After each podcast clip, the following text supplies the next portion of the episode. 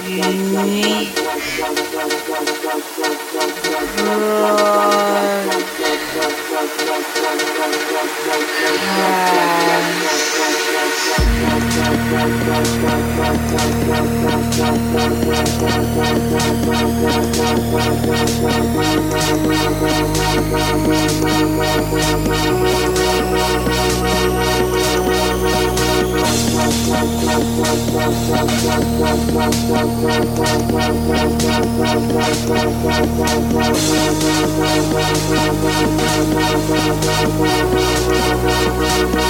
back.